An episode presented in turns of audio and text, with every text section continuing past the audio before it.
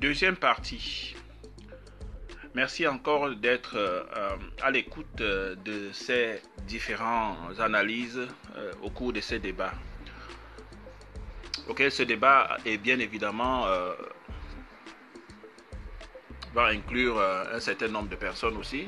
Donc, je ne vais pas monopoliser le débat mais à ce que je sais, plus vous regardez, plus les personnes seront intéressées et nous pourrions donc faire euh, avancer euh, la communauté avec plusieurs personnes, avec plusieurs autres sujets.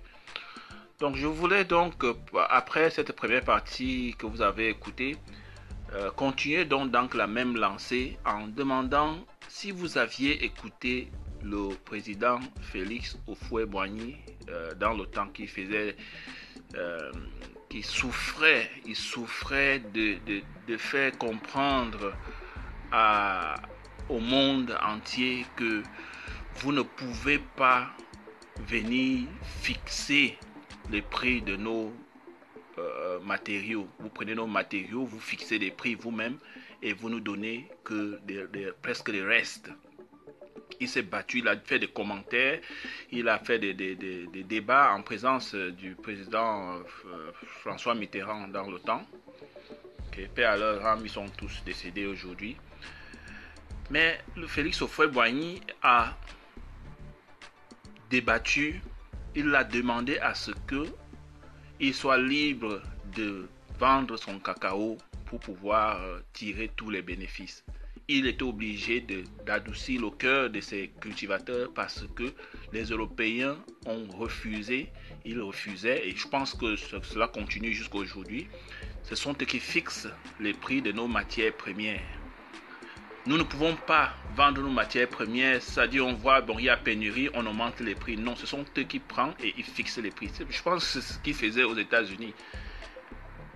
Le président américain l'a dit. Il a questionné, il a demandé au président chinois comment est-ce que vous pensez que euh, euh, la situation économique de nos échanges, qu'est-ce que vous pensez de cette situation qui a perdu aujourd'hui? Il rit et il secoue les épaules.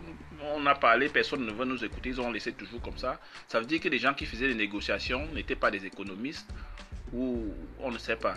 Alors, de notre côté en Afrique, qu'est-ce que nous avons donc? Qu'est-ce que, euh, euh, Quelles sont les capacités de nos dirigeants à aller négocier euh, sur le marché? Voyons, prenons l'exemple du président ghanéen, par exemple, qui a refusé, il a refusé de prendre les prêts à la Banque mondiale. Pourquoi? Parce que vous allez emprunter de l'argent aux gens, ils vous fixent tellement de conditions qu'il est impossible de vous en sortir, de rembourser ces dettes. Vous payez, vous payez des dettes toute la vie. C'est-à-dire que le prochain président qui vient, il s'endette, ainsi de suite, ainsi de suite, un cercle infernal. Donc le président américain, lui, il, il a dit non, ça ne peut pas se passer comme ça. Je n'accepte pas ce genre de deal que vous venez là, nous vendez un kilo de riz à 300, on l'achète bien, mais nous, quand on vous vend une orange, euh, vous nous taxez euh, presque au même prix. Pourtant, nous, on ne gagne rien, presque rien de ce que vous apportez dans notre pays. Donc, vous venez faire des profits, oui, ça apporte de l'emploi, oui, ça apporte de ceci et cela, mais euh, je ne suis pas content de ça. Et c'est ce que nous pensons que les nouveaux dirigeants africains aujourd'hui les nouveaux, je parle des nouveaux parce que tous ces anciens-là, en principe, se sont heurtés. On peut prendre, pour exemple, ce que Donald Trump a fait. On peut prendre ce qu'il a fait. Et je pense que il ne faut pas toujours qu'on prenne les devants pour euh, aller euh,